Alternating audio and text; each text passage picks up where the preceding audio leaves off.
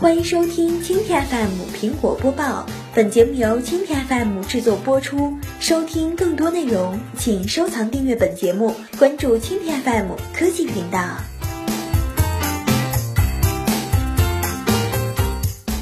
竞技中的 iPhone 6s 这次又有哪些新玩法？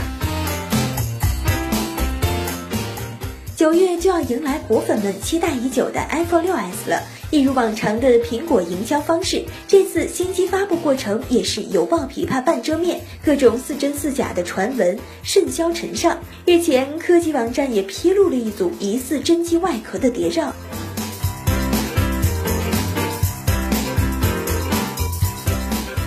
根据图片来看。iPhone 6s 的外壳上并没有之前传说的双镜头配备，可能是因为加入了 Force Touch 技术。6s 的机身看起来相对 iPhone 6略大了一点点，机长增加了0.16毫米，宽增加了0.13毫米，手感差别估计不是很大。此外，核心芯片的元件有所增加，芯片的尺寸大幅减小，预计在性能方面会有所提高。而这次似乎没有取缔 16GB 的机型。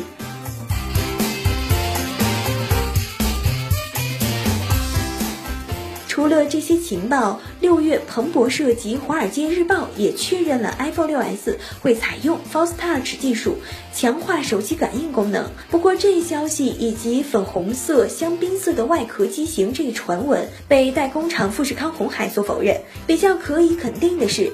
iPhone 6s 会采用 A9 处理器，或许会由三星十四 nm5 FET 工艺制造。此外，iPhone 6s 会搭载两 GB 的内存以及1200万像素摄像头，还可能会具备 4K 视频录制和240的 FPS 慢动作视频。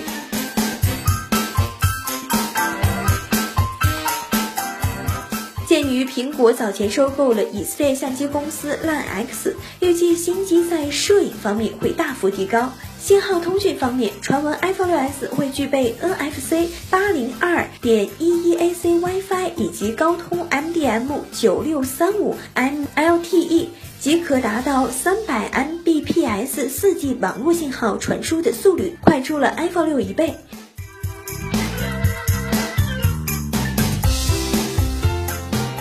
机身材料可能会采用铝合金，设计师披露会有限量蓝宝石机型，而且续航能力方面，iPhone 6s 可能会增加三个小时。此外，预计 iPhone 6s 会加入新的手势操作，灵敏度和 Touch ID 技术会优化，弯曲问题也会有所改善。